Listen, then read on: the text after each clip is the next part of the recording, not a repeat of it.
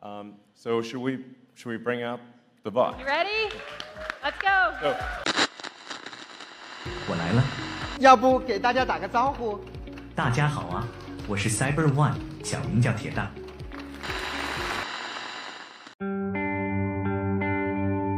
呃，一个是有非常强的感知能力，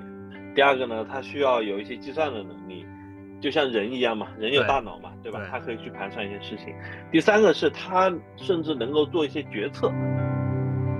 机械手臂其实本质上要解决两个问题，第一个是，呃，它能不能够认识这个物体，嗯，第二个呢，就是不同的物体它去抓取的方式是完全不一样的。没错。其实我认为特斯拉的两足机器人，它的想象空间主要还是在它能不能变成一个通用的机器人。今天呢，请到一个老朋友，这个罗旋罗总，因为他最近几年一直在创业做这个工业商业领域的机器人，因为之前也一直想去聊聊这方面的话题，恰好呢也是最近这个伊隆马斯克发布了这个擎天柱的一个人形的两足机器人，所以我就啊、呃邀请了罗老板，然后我们一起来聊聊这个话题。罗总，你先大概介绍一下自己。好，大家好，呃，我是罗旋，呃，我之前在阿里是负责呃机器人业务的产品和呃业务，然后呢，我在二零一八年开始自己创业，呃，嗯也是做机器人的业务。之前在阿里是做呃服务型机器人会更多一些，然后也做一些那个新的领域的机器人的探索。然后呃，二零一八年开始做机器人是呃移动机器人，就是 AMR，然后呢，呃，把它应用在仓储和工业领域啊，大概是这样。明白，明白。对，我们待会儿再说这个 AMR 啊，待待会儿再说。然后我们先聊聊这个大众对于机器人的一些理解吧。其实我们这都是八零后这一代人，其实之前接触过一些这个动漫也好，卡通也好，其实都有很多机器人这样的形象内容，对吧？比如说我我印象比较深的，那大家可能特别是男生，就是变形金刚，对吧？这是最直观的机器人，就是这些呃机器人，我们觉得这这这会离得很远吗？罗总怎么看这些？呃，是这样的，我我我小时候第一次看到的机器人应该是阿童木，阿童木对对对，机嗯，机对，然后就机器猫，对吧？呃嗯对机器猫然后机器猫就是是是是是可以可以口袋里面可以拿出各种各样的东西，然后呢，呃，后来就是呃动画片呢，然后呃日本有一大批跟机器人相关的一些动画片，然后美国呢又很多那种电影美剧里面出现各种各样的机器人，包括包括呃最近几年看的比较多的《西部世界》，对吧？对。然后那个再往前一点就是那个那个呃那个那个有个有个有个有个动画片就讲一个呃捡垃圾哎捡捡垃圾的一个机器人，对吧？呃，这个很有意思，叫叫呃啊，沃里，瓦沃里，瓦利，对对瓦里，对对。对瓦利，对，嗯都是都是挺有意思的，但是呃，真正的我从事机器人这个行业以后，呃，会会发现，呃，其实现在能够呃做的机器人跟我们之前在呃这种这种文艺作品里面、漫画里面、电影里面看到的机器人，其实还是有比较大的差异的。嗯，对，我觉得那那那些可能会更大，我我相信人类将来呃有一天能够达到那样的水平，能够造出那样的机器人。但是我们的现在这个阶段，我们造出的机器人还是呃更多的会是聚焦在某一个领域，呃，比如说呃有有有用在那个仓库里面的，用在工厂里面的，用在比如说家里面的那个扫地的机器人，嗯对吧？嗯包括那个呃，我们去住酒店，呃，包括住住全季啊，或者这些酒店的时候，我们也会发现那个你点外卖会有一个机器人，呃，送到你的房间门口，对吧？对，呃，这这这种机器人是我们现实在生活里面真正可以看得到的机器人，所以你会看到它跟我们的那个最初讲的那些呃阿童木啊那些还是有非常大的区别的。是，其其实我理解，就是说我们之前看的这些动画片也好啊，科幻科幻片儿也好，这里面的机器人其实它是人们对于一些超越人类能力范围的一种幻想，对吧？就是我需要有一个机器能够超越人的这种本身的能力。其实它，我觉得它本质，其实如果我们想，它的本质很像《西游记》的孙悟空，只不过那个时候没有把它幻想成一个机器，对吧？它是一个肉身的一个一个一个神仙，对吧？它有无比的能力，有各种超越常人的能力。但是后来，不管是日本也好，西方也好，不管是我们说是机器猫、哆啦 A 梦也好，还是说到后来更接近于现实的这种这种窝里，对吧？那个瓦力那个弄垃圾的这个机器人，这个还其实还比较接近现实了，我觉得。就是、啊，对对对，就是这些都是能够对于我们对于当下的机器，呃，超越它现有的能力，带有智能性，可以完成人不可能完成的工作和任务。其实变形金刚也是一样，就是它是把武器变成智能化、人形化啊、情感化，对吧？里面甚至社会化。其实这个就是变形金刚的本身的一种体现嘛。对，这个确实挺有意思。但是更如我觉得也是刚才罗总说的，就是这些可能在当下来说可能比较远，我觉得对，甚至还有那个终结者，对吧？它是一个啊、呃人和机器的合体，可以这么来理解，对吧？它是人和机器的合体。但我觉得这些可能会更远一些。但是当下啊、刚才呃这个罗总也说了一些这个。啊、我们能够看到的，比如说大家最能够直接感受到的，就是那个扫地机器人，现在进入家庭已经，我觉得已经有一些比例了啊。然后这个东西确实能够解放劳动力啊，对吧？然后还有一些可能大家比较知道的，就是工业机器人、机器手、机器臂，对吧？以前都是生产线或者是半自动化的、人工操作的，现在变成了全自动化的这种机械臂来去用于工业制造领域的。这些其实我觉得也是一个大的分类，所以。这块儿，这个罗总有没有一些比较从你专业的角度来说，没有一些比较标准的分类？到底机器人，我们按照现在的发展情况来说的话，它大体会分成几几种类型呢？嗯，其实呃，机器人的分类有各种各样的形式啊，比如说嗯用按照用途去分，或者按照一些呃那个嗯机器人这个领域的专有的一些一些特征来分。呃，其实可能现在分的比较多的是。呃，按按按用途比较分是比较多，比如说刚刚说的工业机器人，嗯，对吧？工业机器人里面就可能更多的讲的是那个机械手臂会比较多一点。另外一类是呃移动机器人，移动机器人的话呢，就是呃它有一个可以移动的底盘，这个底盘有可能是那个呃轮子，呃对吧？像汽车一样的轮子，或者是履带，对，呃这种机器人其实呃常见于像工厂。仓库里面这种机器人会比较多。其实还有一种特殊的轮式的机，呃，这种移动的机器人，就是无人驾驶汽车，它的本质其实就是轮式的自主移动机器人。啊、对，嗯嗯，当然还有一种就是服务型的机器人了。刚刚聊到的那种，比如说呃呃酒店里面送餐的这种机器人呢，或者你呃大家可以看到在。呃，一些商场里面看到有一个举着一个大屏幕的一个机器人跟你说话的那种，嗯、其实都属于服务机器人这个范畴内的。嗯、呃，可能还有一些就是特种的一些机器人，比如说科研类的，比如说大家呃，可能在新闻里面会听说的，就月球啊或者火星上面，嗯、我们也会有一些一些一些机器人在上面。呃，那种就是一些特呃，甚至在水下的，或者是说在。在火山口的你有一些特种机器人去解决一些人，嗯、对对，去去去处理一些人其实没有办法去处理的问题。另外还有一类可能大家可能没有意识到的无人机啊啊，对，其实是属于机器人的一类，其实也是机器人，啊、其实对，对它它只不过是它不在地面上走，呃，它是在空中，对，这也是一种一类的机器人。所以大疆本质上是一家机器人公司，对。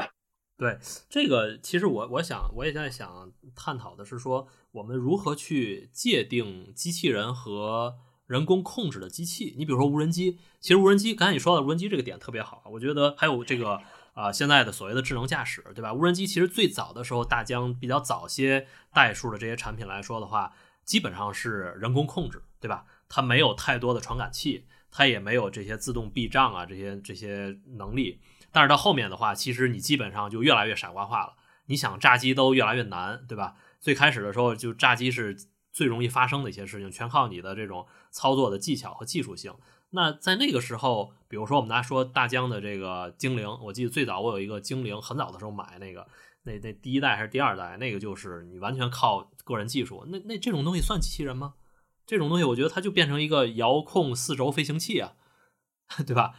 就是这怎么界定呢？对，呃，是这样的，呃，机器人呢，其实这个概念很早，其实在应该是在将近一百年前，其实在一个一个一个呃科幻的作品里面就出现了机器人这样一个概念，呃，它的呃定义其实本质上是讲一个长得像人的一个机器，呃嗯，它的特点其实是它能够自动的去处理一些东西，它讲的是一种自动控制的技术在里面啊，所以它的它它它它的更多的讲的是它可以自动的反复的做一些工作。啊，就像现在的一些一些一些传统的以基于控制的一些机械手臂一样的，它可以嗯自动的反复的做一些机械的一些一些一些工作。嗯呃，而最近几年由于人工智能的一个兴起，现在对机器人的概念其实越来越清晰了，讲的更多的是机器什么是机器人。机器人一定要有几个特点，第一，它也要有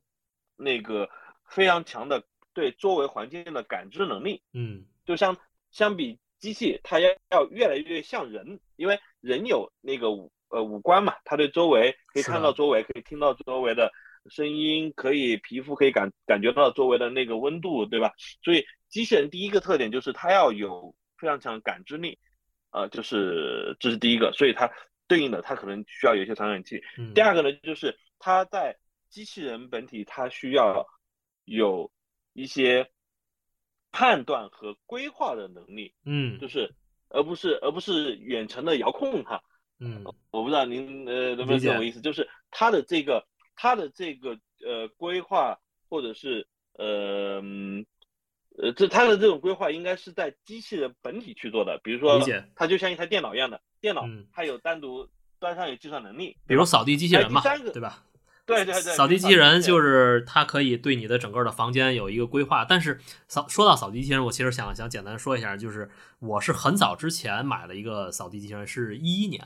而且还是从美国背过来的，就是就那个美国一个著名品牌叫那个 Roomba 那个那个牌子，啊，对对 Roomba，然后但是那个时候技术不成熟，它没有这些所谓的就是扫描全屋，然后建立路径。我我理解那个时候它可能会有一些特别简单的传感器，我理解它可能是我不知道叫什么，比如说我认为它就叫碰撞传感器，它就是不这样不见南墙不回头那种，它就是咣撞上这个东西，然后就开始换一个路径，对，就是非常傻傻的一个东西。对，然后那个比较早期的产品啊，所以我觉得技术相对也没有那么成熟，而且那个东西我觉得最大的问题就是说我清扫它要花很长的时间，对，就是它本身不嗯像现在的这些扫地机器人可能很好清清理，然后它那个里面的那些轮儿啊，然后那些东西就要清清半天，然后后来那电池也不行，我就给扔一边了。但是后来我看到现在的扫地机器人，它是可以自己对全屋有一个地貌的一个识别，然后会建立起来一个整个的路径，对吧？对对你的固定家具也可以这个识别出来，而不去碰撞，对。但是那个时候完全不一样，所以这个就是接着刚才你说的这一点，我觉得这个就是他自己有一个计算能力，对吧？就是除了对传感器以外，我可以有一个计算能力，这个计算能力就体现在我是独立计算的，而不是说我靠一个设定啊，对吧？对，嗯嗯啊对，哎，罗总呃继续，刚刚说到对两个，呃，一个是有非常强的感知能力，第二个呢，它需要有一些计算的能力，就像人一样嘛，人有大脑嘛，对吧？对它可以去盘算一些事情。第三个是它甚至能够做一些决策嗯啊，就是呃，它能够决定，比如说在在就拿刚刚说的一个特殊例子，就是自动驾驶汽车啊，L 四的自动驾驶汽车，它要能够完全的脱离人去做在在道路上去做决策的啊，这种能力达到 I 四以后，我们才认为它是一个真正的非常强的一个机器人了。所以感知，然后规划、决策这几个能力嗯有的话，我们才能叫它是现在的机器人。嗯明白，而不是这这些的所有的呃那个底层更多的是基于数据的，基于数据智能的，就所谓的人工智能，它本质是数据智能的，那基于数据智能的。而最早出现的那些，嗯，刚刚最早我说的一百年前出现的机器人，可能更多是基于控制的，嗯，呃，基于自动控制的，对。所以这这两类还是不太一样的。所以现在所说的这些机器人都是基于数据智能的，需要有感知、规划和决策能力。嗯嗯，就是它，比如说刚才举的这个自动驾驶这个，其实它就是需要大量的路况来学习嘛，对吧？这些就是是的这些其实就是数据。但是可能再往前，比如说我们说之前的这种机械臂，其实它是按照一个固定的程序，来来给它固定的位置，它就可以完成一个加工。我觉得这些其实是相对早一代的，它可能不需要去学习什么。我我是这么理解的，对吧？比如说，我就加工这个零件儿，它就完成这几个动作就好了。只不过我替代替代人，嗯那个效率更高，对吧？出错率更低，对，而且而且这个没有疲劳问题嘛，对。所以其实这些就是可能再再往前一代的，而现在的话就变得更智能化。智能化其实就是有计算能力，而计算能力依依托于大量的数据，能有这种学习和决策能力嘛。呃，哎，那那回过来，我们再说说这个罗总，你现在搞的这个 AMR 这个叫什么自主移动机器人是吧？啊，这个这个分类大概来来讲讲呗。呃，是这样的，我们这一类的品类是叫 AMR，，就是 Autonomous Mobile Robot，呃，翻译成中文是叫自主移动的机器呃机器人。然后呢，其实刚刚也提到了，自动驾驶汽车就属于自动自主移动的机器人。呃我们做的是呃这个里面的一个细分的品类，是在仓储物流里面做的辅助拣货的呃仓呃那个 MR。嗯啊我们呃，另外，其实大家如果比较了解仓储的或者是电商的话，其实过去几年，呃，有另外一类的机器人被大量的提到，叫 AGV，啊、嗯它是它是其实本质上是一个呃由中央系统控制的一个遥控用小车。明白这。两这两个产品的本质区别在什么呢？一个是你可以认为是一个自动驾驶汽车在仓库里面在运动啊，嗯它的规划路径规划是随时可以变的。另外那个呢，你可以认为它是一个需要在地面上呃铺大量的那个辅助设备，比如说二维码或者词嗯条。呃，第二另外一方面呢，它需要中央控制服务器随时告诉它是要往前走还是往左拐，呃，速度是多少，都是需要服务器的。嗯，这这两者是本质上是有非常大的不一样的，所以我们现在做的就是前者，就是自主移动机械，自呃自主移动机械，呃就用在仓库和工业领域。明白。所以你说的那个 AGV 是吧？呃对呃，AGV 这种其实我理解就是它需要有一些呃帮助它识别的方式来去完成一些动作，就是没错，它本质上是一个呃，比如说我拿中间现在最流行的一类，呃，其呃是在地面上贴很多呃均匀的贴很多二维码，嗯，然后呢，其实这个机器人下面有类似呃，你可以认为是有个摄像头，嗯。呃，在呃在在在扫描它下面有没有二维码，嗯。只有二有二维码的地方它才能去。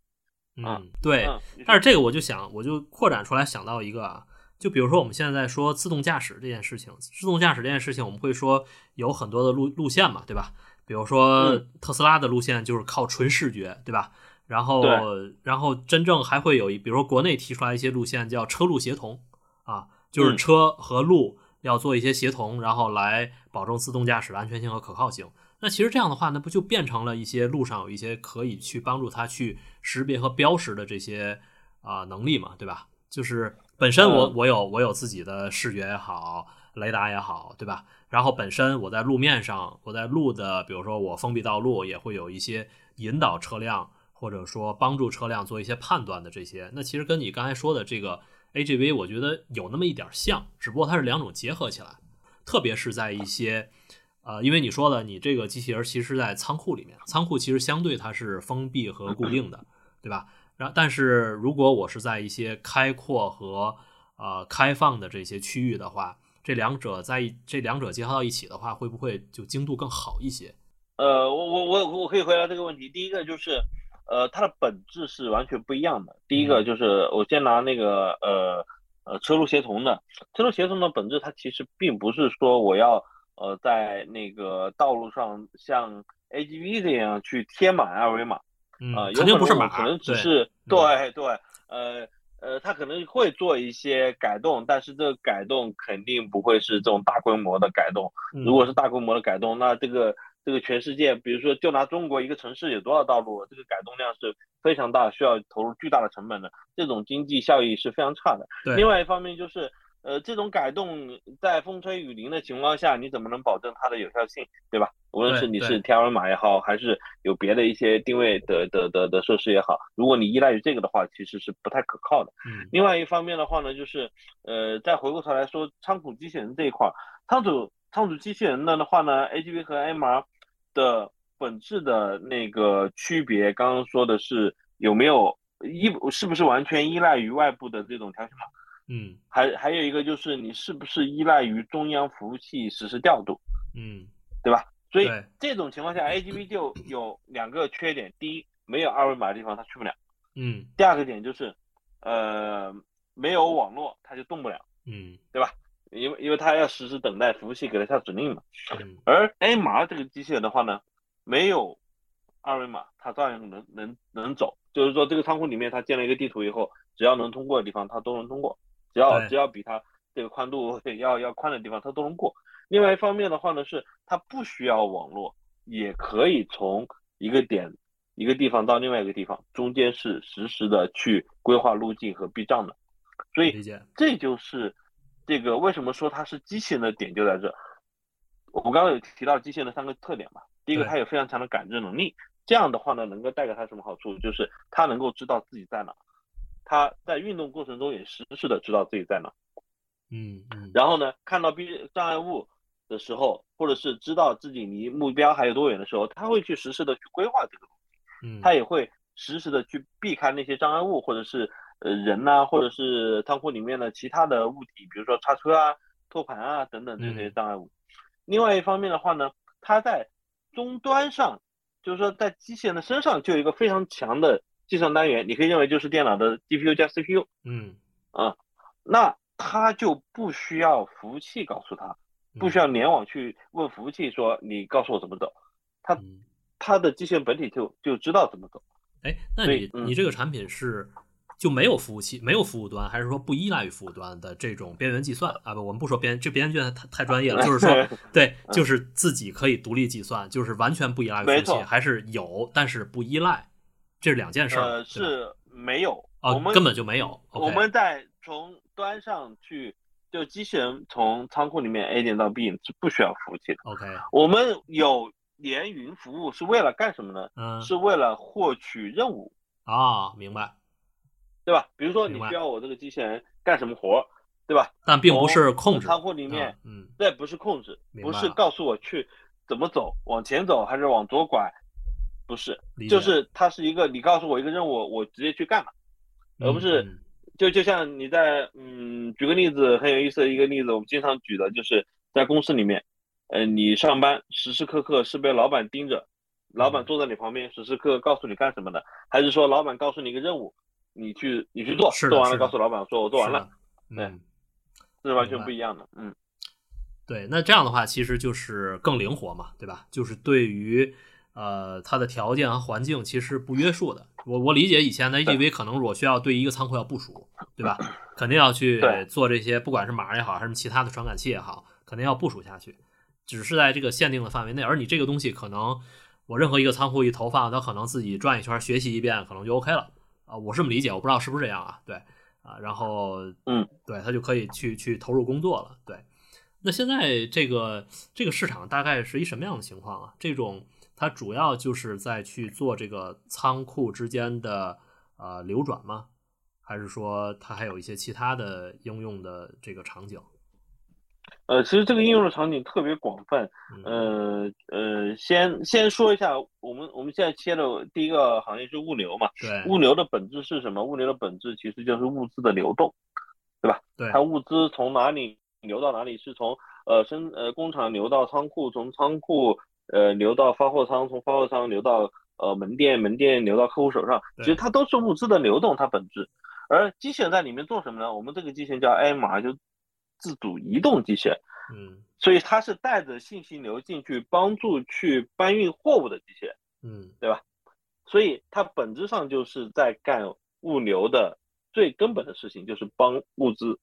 有效率的流动嗯啊。这是从概念上，我先说一下为什么，呃，我说 MR 在仓储，呃，在物流领域有非常大广泛的应用，因为它本质就是一个目标的。另外第二个呢，就是现在的整个的大的环境有一个根本性的确定性的趋势，就是发达国家的劳动力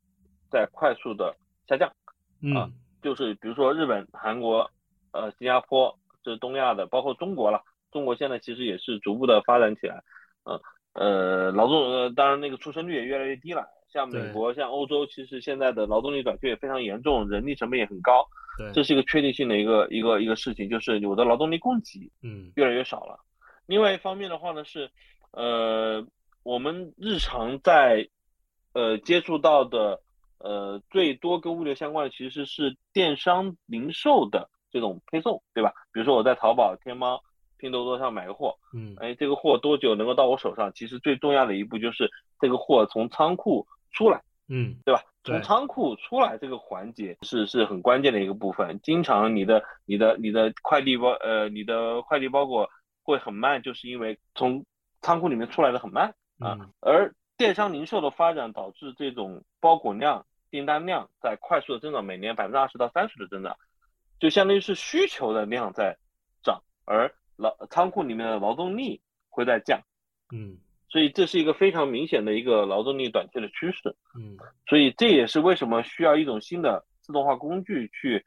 去弥补劳动力短缺的一个一个需求的呃必要性。这是想到第二点。第三个呢是为什么机器人能干这个事儿，而不是别的工具，不是别的呃，比如说现在 AGV 其实也在做类似的事情，为什么不是它？嗯点在哪里呢？点在 to B 的生意的关键是什么？是投入产出。对，就是我，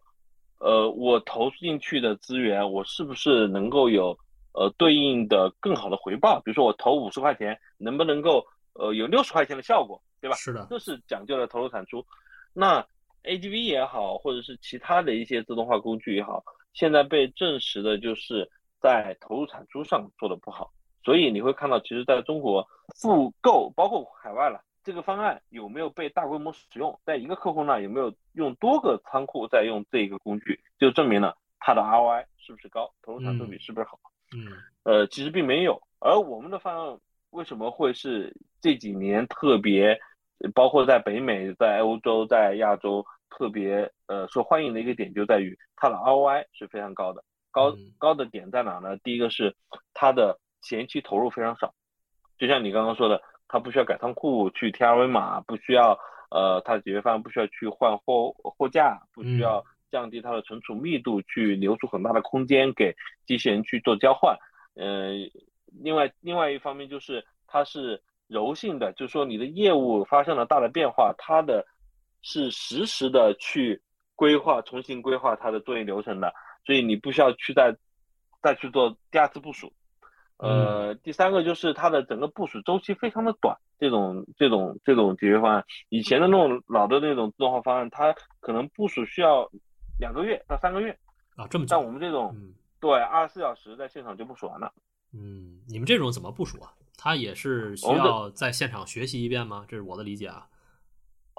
很简单，就是你拿其中一台机器让它跑一遍，啊，整仓跑一遍，嗯因为它有嗯它有传感器，它能够看到整个呃仓库的一个环境，它会在它的呃那个机器人里面建一个地图，然后这个地图呢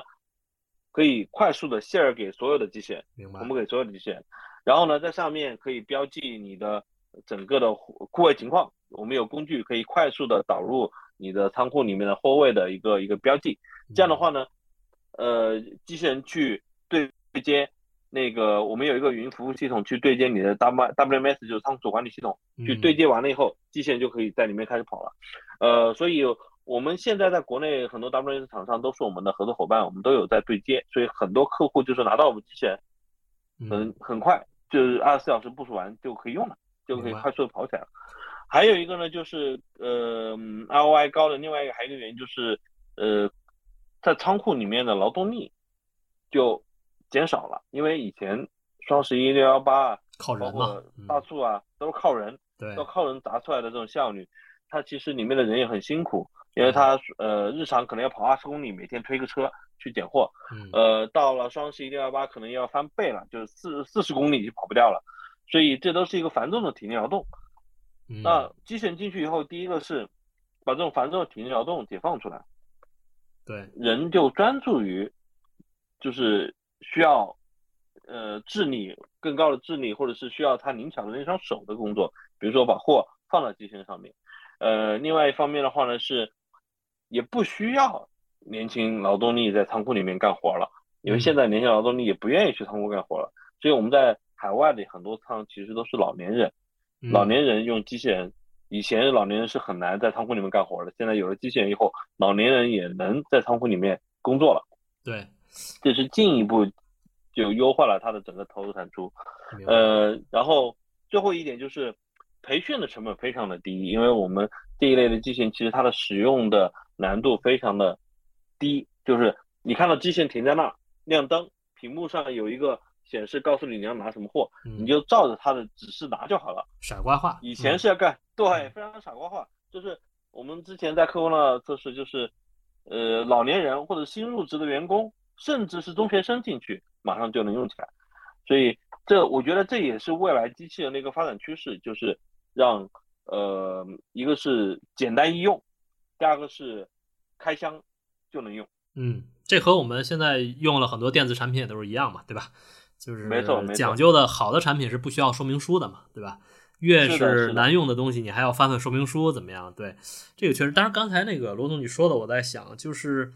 你这个机器人其实，呃，它有几点。第一个是说它能对接整个的这个仓储管理系统，对吧？那也就是说，有订单的话，我就能够知道要到哪个货架、哪个位置，对吧？然后，呃，但是其实你说的最后一步，其实还是需要人把它拿下来啊。那我在啊想，对，但我在想，如果对于现在的货架做改造的话，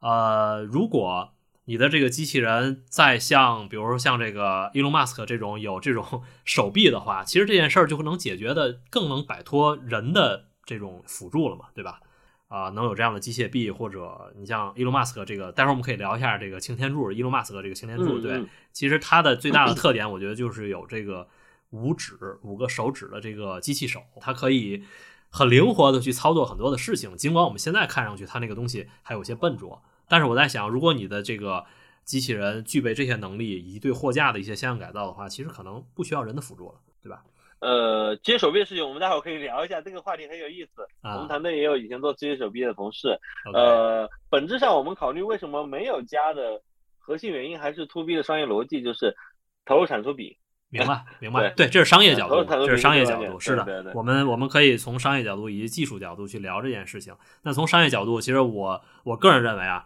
就是这个机器人可能在发达国家用起来更好，因为人贵，对吧？我我不知道理解对不对，对吧？国内的话，可能人相对还是便宜，可能他会觉得我买这一机器人，我雇一个工人，可能能雇好多个月，对吧？可能是是是是这样的一个计算逻辑，我觉得这是从这个整个的经济角度来去思考的话。但是对于发达国家，可能人力成本高，然后那可能就会觉得我买一个这个东西可能省钱，对，嗯，呃，我我就刚刚你说的这个问题，我可以再补充两句啊。首先，首先第一个是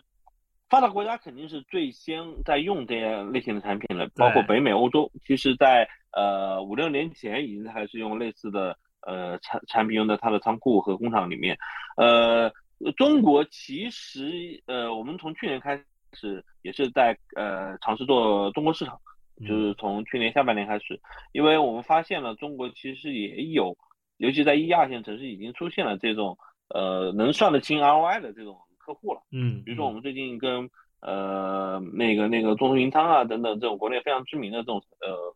呃公司在合作，呃为什么呢？首先第一个，疫情对这个影响非常非常大，嗯呃很多的。以前在仓库里面工作的人，因为疫情可能就不太愿意去仓库里面去工作了，因为仓库里面老是会呃有一些那个风险嘛。另外一方面，呃很多很多，另外一方面是什么呢？另外一方面是这些人去送外卖了，因为 疫情期间外卖的需求非常迫切，对吧？对对呃，对那个那个生意越来越好，然后呢，你赚的钱不会比在不比这少嗯工厂仓库里面少，对而且在工厂仓库都是居化管理啊，就是你你不能随便看手机啊，对对对或者说是受约束呃你你你对，而且仓库基本上都在呃郊区为多，是那那我送外卖，我可以挑一个那个环境不错的地方，对吧？对我就对，还相对比较自由，我骑个车，随时看对看手机。呃，年轻人我觉得现在都更愿意送外卖了，所以这是一个呃需求已经出现了，所以我们去年开始也在做国内市场。呃，再回到刚刚说那个机械手臂啊，除了那个 ROI 以外，另外还有一个问题，就是因为我们现在面向的客户是呃电商零售居多嘛，所以它的嗯产品的品类会非常多。机械手臂其实本质上要解决两个问题，第一个是呃它能不能够认识这个物品。嗯，比如说我我我我拿到一个呃 鸡蛋，对吧？对，啊，或者是一个蛋糕，或者是一个那个那个一箱水，或者是一个鼓鼓的那个那个呃薯片，对，这几个东西其实它的需要识别起来都是不一样的。嗯是的对，需要识别，这是第一个。第二个呢，就是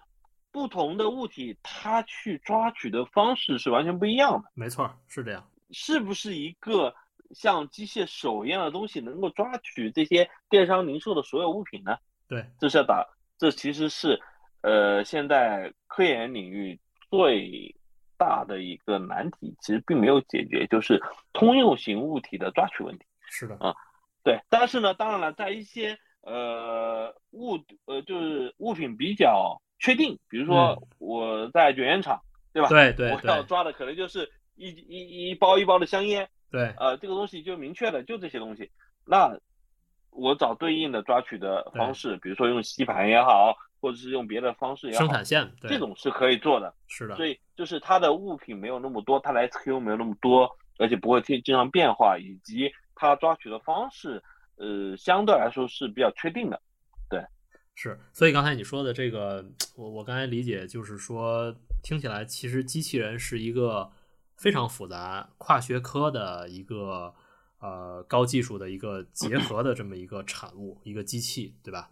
对，其实刚才罗总还说到的外卖，刚才说这个这些工人去送外卖了，我刚才就想到，外卖可能再过十年、十五年会有大量的枝干路线的这种外卖路线可能会被送这种机器人来去代代替掉，但我觉得最末端的可能还是人，但是就就有很多人会会失去了，就不需要这么多人了，对吧？比如说我送到这个小区，但是最终我送上楼可能需要人，但是我从配这个配货点到这个小区，很有可能就是机器人来去完成这件事情了。我觉得这个可能会在十年内会出现的，应该问题不大。因为现在其实已经在某些区域，这个送餐配餐的机器人已经在一些呃比较规范或者是呃道路条件比较好的地方，它是可以直接送餐送餐到一些园区啊这些地方就已经解决了，完全解决了啊。它只不过没法上楼嘛，对，没没法上楼，或者说对于一些地形复杂的地方可能不能走。对，这个在北京的顺义已经在在实验了嘛，对，就是是这个，其实在美国和在美国其实蛮早以前啊，呃因为四五年前其实就湾区已经有呃有这样的那个送送送快递的这种机器人在街上跑了，嗯。呃，另外一方面的话呢，这其实就是无人驾驶的一种嘛，它只是用来搬货的，此外用来用运货的。是的，嗯，另外，其实它的关键点并不在于呃这个技术本身是否成熟，这个关键点是你允不允许它上路啊，这是一个。嗯呃，需要法律法规的一些配合，对对对，需要法律法规的一些配合。呃，因为它的速度很慢的，其实它不会像那个载人的那种安全性那么呃呃的问题会有那么多，所以我觉得送外卖这一点，呃，我觉得是是是很有可能会在未来呃五到十年内能够普遍的推开的。就逻辑，第一个就是给不给路权，另外一个当然了就是那个呃算不算得过来账，对吧？比如说美团，呃，它要用机器人来呃去替代一部分的外卖员去送货的话，对那它它能不能够算得清楚账？对，嗯，是的，就是就是从商业对吧角度嘛，因为对对，因为因为它每一笔，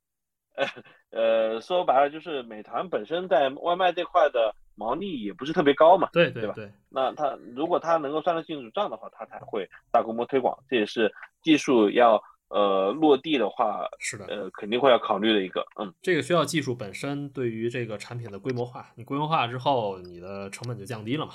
对，而而且这个东西刚才说到，我们说技术实现，我觉得可能五到十年也好，甚至更长时间，在对于中国国情来讲的话，这种不管是快递还是送外卖的机器人，它只能解决这个主干路线，就是最后的一段儿可能还是需要人。对比，特别是国内这些小区，你要上楼，这个玩意儿他就做不到，对吧？就是他可能能能把这送到小区门口，我理解可能到最后的时候，小区门口站着几个外卖员，拿着这个东西给你送上楼，可能会出现这种情况。对，因为跟美国不一样，美国人家里住的是 house，对吧？然后到门口往那儿一放，完事儿了，对吧？这个就是这种道路条件差异比较大的一个一个不一样的情况。对，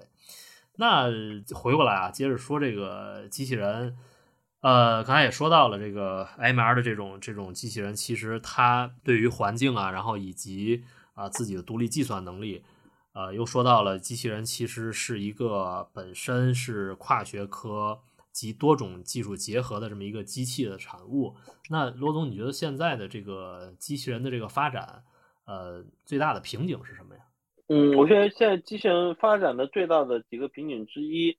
第一个当然是，呃，有没有一个呃行有没有一个领域能够快速的形成一个标准化的一个产品去大规模的应用？呃，我觉得现在其实是在呃这个的早期，为什么呢？我其实举个例子，就是拿手机和那个呃呃汽车去举例子。嗯手机和汽车为什么能形成工业，对吧？或者形成一个产业？呃，尤其智能手机，就是因为它能够逐步的通过苹果和呃谷歌这两家公司把它变成一个标准化的产品。对，啊，无论是软件、硬件，对吧？那么嗯标准化以后，标准化以后，那我的这个呃生产成本就会快速的下降。有足够大的企业来对推动标准化。对，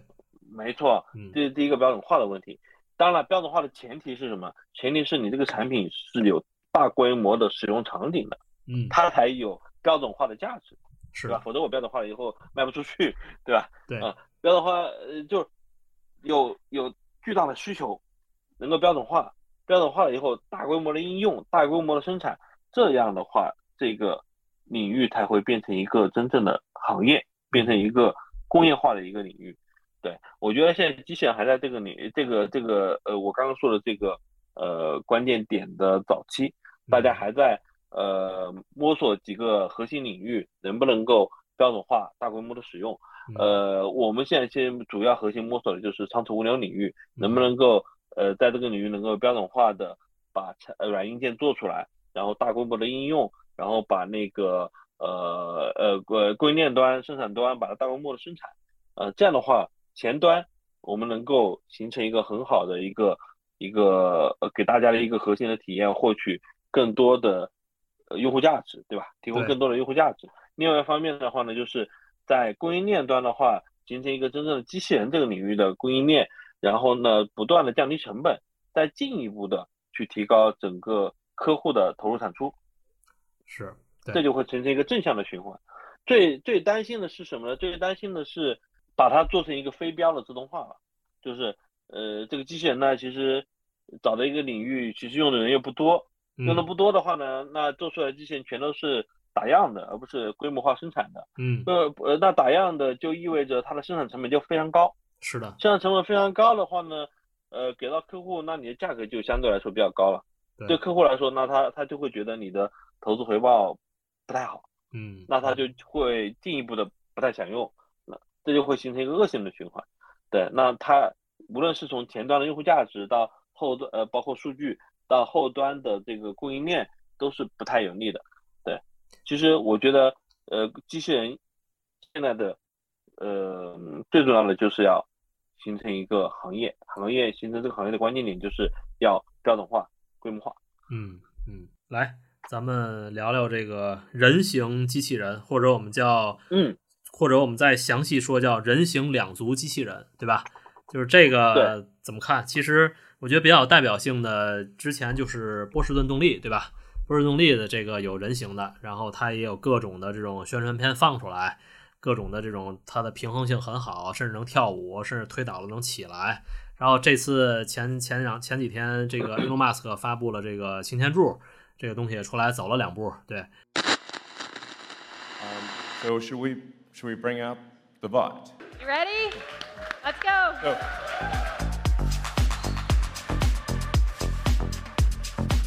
然后还有就是小米，对吧？雷总这个这个这个叫什么铁蛋还是叫什么什么东西，我忘了。对，对他他那个他这个机器人也也放出来了，这这么一个人形的两足机器人，这个怎么看啊？这个我我个人是认为这种东西的必要性我是有问号的啊，就是它的实际应用场景是不是需要人形两足？甚至我觉得人形两足是在给自己进了一个 hard 模式来去解决很多实际问题。啊？这个罗罗总怎么看这个问题？嗯，我觉得人呃两足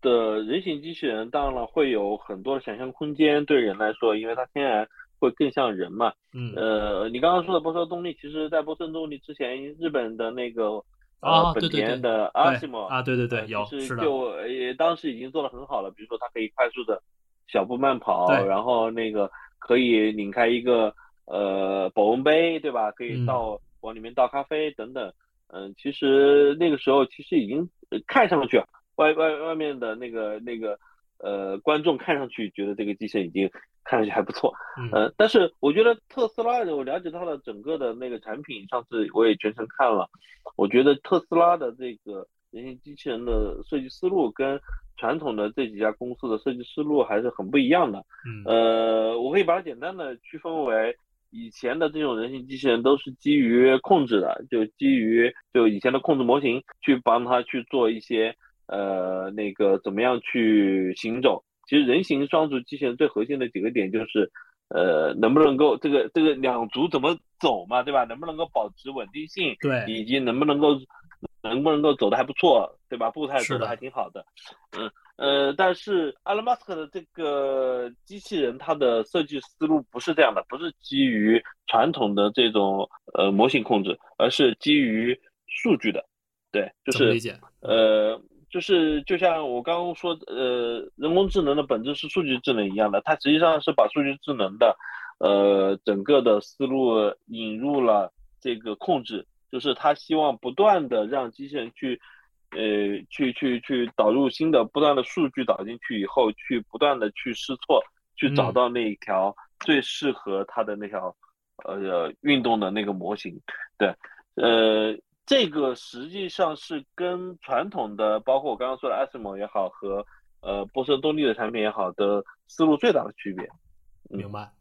因为呃呃，埃隆·马斯克做这个事情的出发点和优势也很明显，为什么呢？因为他已经通过呃特斯拉的那个无人驾驶的技术积累了两个平台，嗯，对，自动驾驶积累两个平台，一个是 FSD 的整个的系统，对吧？整个软件系统是有的，就是说整套的数据智能软件系统是有的。另外一方面，嗯、它的那个超算的那个平台也是有的，就是计算超级计算机 Dojo 也，是有的。它有了计算能力和数据闭环的系统以后，它现在要做的就是怎么样能够把这两个平台，呃，能够复用到新的产品上面去，对吧？嗯呃，去就其实无人驾驶的汽车和人形的两足机器人的区别在哪呢？其实本质区别其实就只是在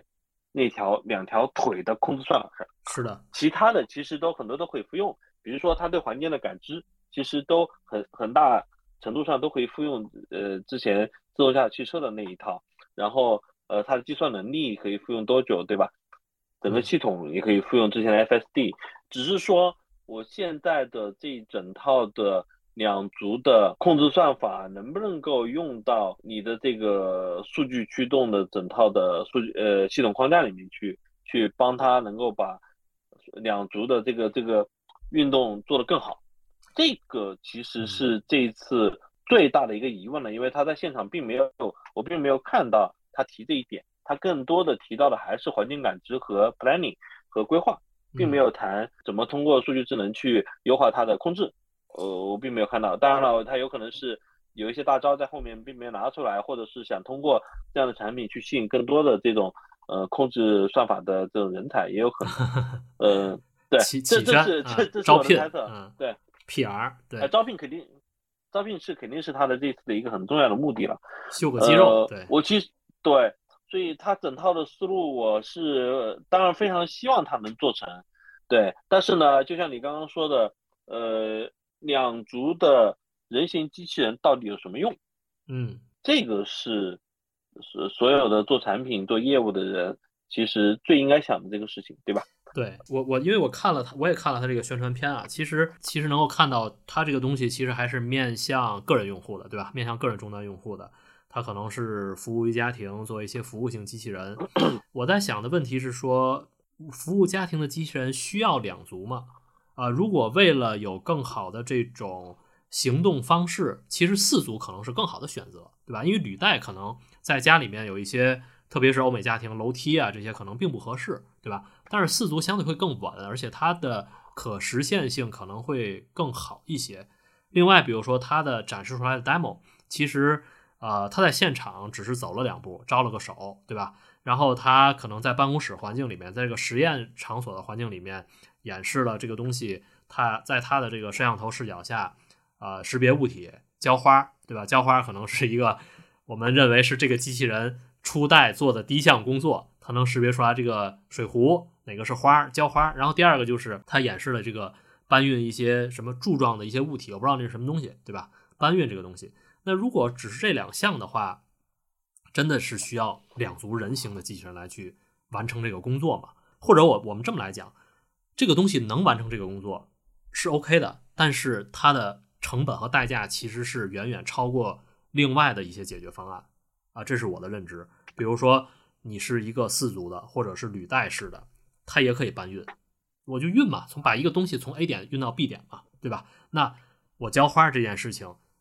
是一定需要两足吗？对吧？如果我只是一个在你的花园里面是一个履带式的，或者是一个四足式的，我依然也可以浇花。呃，我认为其实两足机器人我们打一个问号，但我觉得它可圈可点的是它的呃仿生的这个五指的手臂啊，就是五个手指的手臂，这个其实是可以带来更多的灵活性和想象空间的。因为人之所以是高等动物，其实是手。五个这个手的进化嘛，对吧？就是不用用来行走，然后手指变得异常灵活，我可以劳动，可以创造很多东西。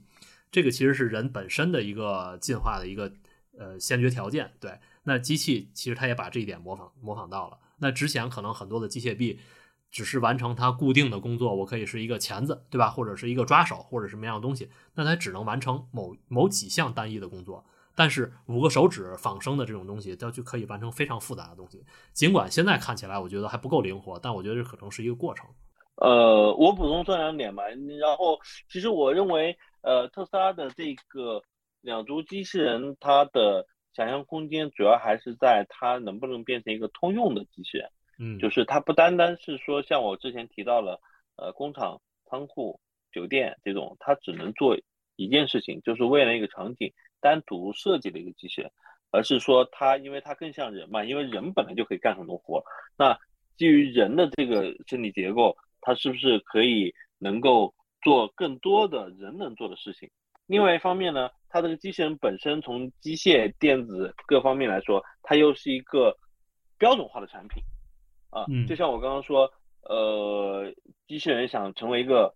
呃行业的话，成为一个工业的话，它一定要。完成标准化和大规模生产，它才能够成为一个行业。那如果人形机器人一方面它能够通通用性的做很多样的事情，各种各样的事情，无论是浇花也好，搬搬货也好，还是在工厂里面干活也好，或者在酒店帮你送货也好，它这些事情都能干。另外一方面，它在产品上又是一个标准化的产品的话，那它就有可能会能够大规模的应用。嗯，我们现在看到的成本是。呃，现在没有大规模应用的一个成本，对吧？那想想看，如果未来，呃，现在全球有六七十亿人，好，我就算有百分之一的呃人，呃，将来可能都有机器人，嗯，那可能就是六千万，六千万这样一个规模，嗯，啊，它的成本可能会降得非常低，对。对，现在他说的是那个机器人的成本可能是两万美金，美金，对，啊，两万美金，十几万嘛，呃，十四万人民币，对对，那将来有没有可能会降到五万以内，对吧？我觉得需要规模化的，对，规模化是有机会的，这我也相信，对，因为以它的制造能力，对，所以核心的前提还是它能不能够现有的产品设计能不能把它标准化，做成一个通用的机器人。嗯，呃，能够在很多场景下都能用来提高它的适用性，提高它的规呃足够的多的量，这是我觉得是产品上和要考虑的，以及现在有的技术边界能不能够呃拓展开的，对，无论是数据智能也好，还是说呃那个呃机械结构上的一些问题，对，嗯，对，所以所以就是说。我们人类为什么要造出来人形机器人，对吧？特别是我们一开始也说到了西部世界，对吧？它就是一个高仿生的、带有这种肉肉体感、皮肤质感的这个外壳的这种机器人。对，就是甚至我其实在想，我我们戏谑一点讲，特斯拉这个东西，这种两足机器人，我觉得它还有另外一个发展路线，就是可以往这个 sex 的方向走嘛，对吧？就是满足这这些需求，就这个这个它就变成了另外一种路线了，就是。因为我会看到和人类同类更像的一个机器，可能会有一些其他的连接、其他的作用，而不仅仅是让它完成一项工作。因为我完成一项工作或者多项工作的话，它不一定是一个人形的形态啊。你只要能动啊，然后你可以帮我把这事情做做完、做好、完成。你是什么样的形态，其实并不重要，对吧？那如果它一定是人形的形态的话，那是不是有其他的这个可以想象的空间？啊，不管是伴侣也好，还是说，当然这些东西扯得有点远啊。我觉得，就是这个东西，比如说西部世界也变成了，就是呃，人可以在这个世界里面为所欲为，对吧？或者是甚至有有这个伴侣的作用等等，就是这个扯得有点远。但是，呃，从这种人形的角度来看的话，它似乎是带着这些意味在里面啊。我我我不知道这个你怎么看这个问题？呃，其实日日本在很多年前就开始研究呃。情感类的机器人，就是长得像人，或者说长得比较可爱的机器人，对吧？那不就是娃娃吗？呃，对，对，就是长得比较可爱，或者 Paper 嘛，就是以前的那个人形机器人 Paper，或者是有的是甚至是跟人很像的机器人。嗯，对，这种机器人是不是真的能够有人呃给人带来呃怎么说呢？非功能性的需求吧，就是说情感上的需求。呃，能不能解决这些问题？其实我觉得是，首先第一个要突破的是有一个理论叫恐怖谷理论，嗯，就是呃，当一个机器越来越像人的时候，到一个临界点，嗯人会非常害怕它。对对对，特别是不是那么像的时候，对对，有点像但不那么像的时候，人会非常害怕。对对，呃，比如说举个例子，就是那种那种恐怖片里面经常会看到那种娃娃，对吧？对对对，那种布娃娃这种。其实是是是人在心理上会认为这个是很恐怖的，有点像，对，比如说有点像尸体啊，或者是有点像怪物啊。你比如说特斯拉这个玩意儿，它处在我家里，其实我是有点儿，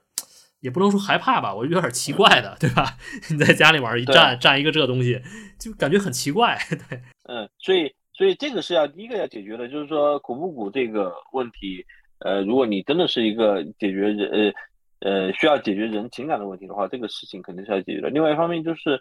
嗯，他怎么样去解决？就是说，呃，其实日本也研究了很多年，包括软银也好，或者其他的一些，包括那个那个本田，很多公司都在研究这一类型的机器人。但是我现在还并没有看到特别好的呃这种产品或者特别好的思路。对，嗯，所以所以现在可能会把它更像机器，更像一个工具。对，机器之前机器人我们也聊过，这个对于机器人的一些觉醒，对吧？机器人的呃带有意识，就是这些可能在很多的科幻作品啊、一些电影里面啊也都有说，包括甚至也有人把现在出现的一些故障或者是一些设计的缺陷问题把它放大。比如前一段时间我看过一个新闻，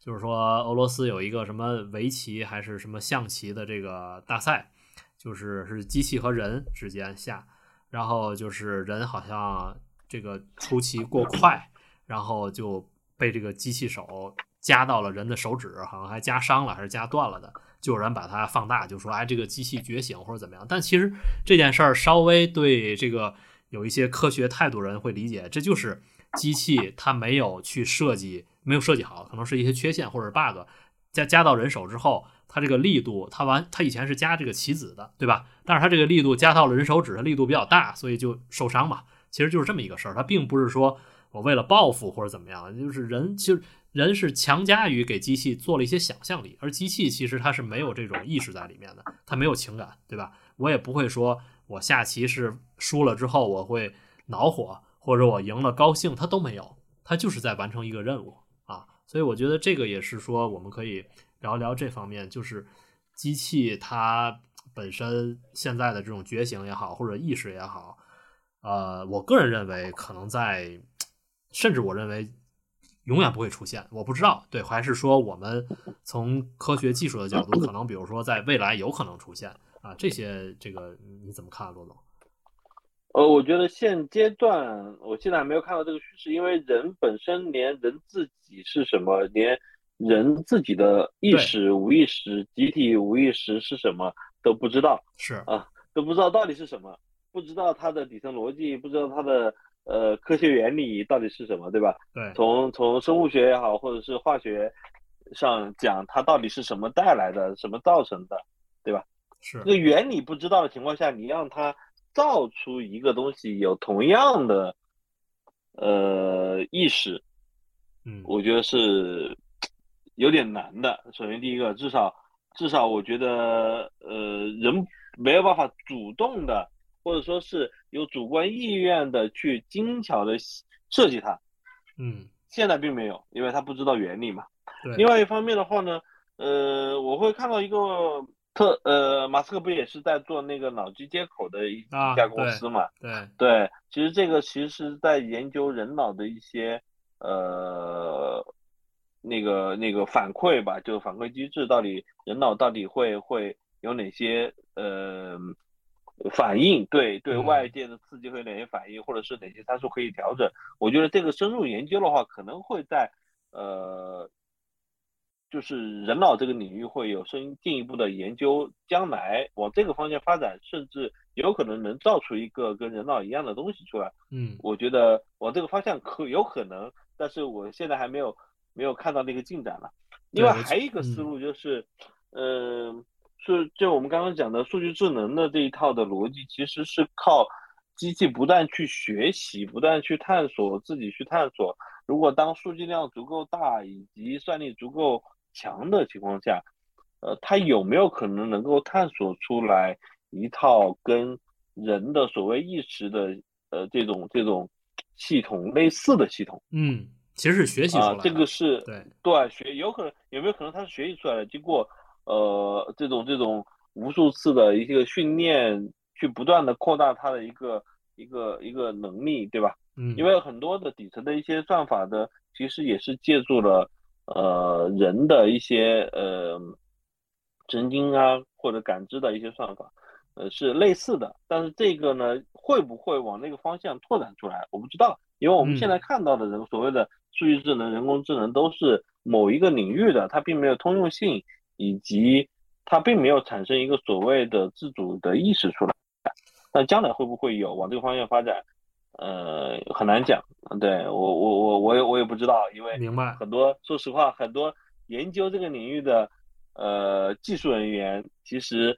算法跑出来的结果是什么，他是没有办法判断出来的。对对，但但但罗总，你刚才举这个例子，我我其实刚才就瞬间想到的是，有可能的是什么呢？比如说，呃，其实我们现在所有都是基于学习嘛，对吧？机器基于学习。呃，举个例子，比如说机器学习到，呃，人们为了解决一个问题，会通过欺骗这个手段，对吧？欺骗这件事情，机器是不会做的。但是它如果学到了这样的一个能力或者手段的话，他为了达成一个目标的话，他可能会运用到欺骗这个手段啊。这个就是说我我觉得可能是所谓的机器情感化和啊、这种拟人化的一些更深层次的一些能力在里面。就是它本身不是自己自发意识的欺骗，但是它是学习到的，他会知道在某些环境下欺骗的手段是可以达到目的的。它是学习人类，没错对吧？对吧？我觉得这这本身可能是一个很好的一个体现，就是我们刚才在说这种呃，机器是不是能够学到人的这些恶的东西，或者不叫恶的东西吧，就是真正人能做的东西，机器不会做的东西。对，还有另外一个角度，就是刚才我们说的脑机接口，就是如果我们现在所有的机器都是基于二进制，基于电信号，对吧？基于呃硅芯片这些东西，但是如果有一天是基于生物的芯片，它不是二进制，对吧？啊，那这些是不是有可能就不是现在这个样子？这个不知道，我我觉得这个可能，呃，是交给未来来去看一下吧。对，但是这一天到来的话呢，对人类是好还是坏，可能就包括我们之前说的这个机器人的这个叫什么三三定律还是什么东西，对吧？就是嗯，对这些可能就真真的是要应用到了。对，现在其实对人对这些其实还是比较放心的，它就是一个机器，对吧？大不了我拔电，你就啥也干不了了，对，就是这么一个简单的事儿。但是如果机器真的有了这些东西之后，它可能自己可以充电，自己来解决电的问题，甚至可以自治，自己成为这个群体，甚至有社会，这就变得像科幻电影一样了啊！这就给人类造成很大的一些麻烦，或者要应对一些新的社会问题。呃，聊得挺好，我觉得这个跟罗总聊这么多，也是把我之前有一些不是那么清楚，或者自己一些啊、不系统的认知做了一些补课吧。那最后啊，我觉得这个聊的也时间也差不多。呃，我们当下作为普通用户，如果想去对机器人有一些呃比较科学或者系统性的认知的话，呃，我应该接触一些什么样的产品，或者是看一些什么样的东西呢？这个罗罗总有没有一些建议或者推荐？嗯，其实有有很多呃，像我家小孩也在学，之前学乐高嘛，乐高嗯呃机器人的整个课程其实也是挺有意思的，其实有点像呃现在很多机器人行业里面有一些最基础的知识，其实我小孩现在已经在学了。嗯，对，像对，其实挺有意思的。另外一方面的话呢，我刚刚有说，机器人的本质现在更多的是要符合刚刚说的三个点嘛，一个是有感知能力，一个是有那个呃规划和决策能力。呃，这种的话呢，我我我我的个人建议是，呃，可以去找到一个这种，呃，非常小的一个产品，比如说市面上可能有很多用那种，我看到淘宝上有那种可编程的那种，呃，小车，对，啊它有很多传感器，对，它用的我不知道是用的哪种语言编写的，是 Python 还是 哪个平台上的，明白。上面也可以去知道，呃，怎么样去用这个小车去把它做成一个有感知能力、有有 planning 和决策能力的一个一个机器人。嗯啊这这个可以从这个角度先去出发，先做一个 demo 呗。另外一嗯方面也可以了解一下，呃，整个行业的一个发展。其实现在标杆，呃，你可以认为特斯拉其实是现在最大的标杆了，因为它本质上就是一家机器人公司。对，呃，机当然了，甚至是它是一个机器人的呃软件和硬件一个一个和呃结合的一家公司。呃，因为呃自动驾驶汽车，我刚刚也说了，它就是一一类的轮式自主移动机器人，对吧？特斯拉的车其实就是机器人。呃，另外一方面，它现在又又有有那个非常强的那个机器人的系统，呃，比如 FSD 的整套的系统，然后也有非常强的计算能力。另外一方面，它又基于这些系统又衍生出来了新的人性机器人。所以嗯特斯拉这家公司不能把它看成是一家做车的公司，它本质上是一家机器人公司。它要上火对星的。学习机嗯对对对，对，呃，所以呃，我觉得行业标杆肯定就是特斯拉了。现在，嗯，呃，那行，那那个罗总，我们今天聊的差不多，那就聊到这儿，好吧？啊，好的好的，感谢感谢，嗯拜，拜。谢谢，拜拜。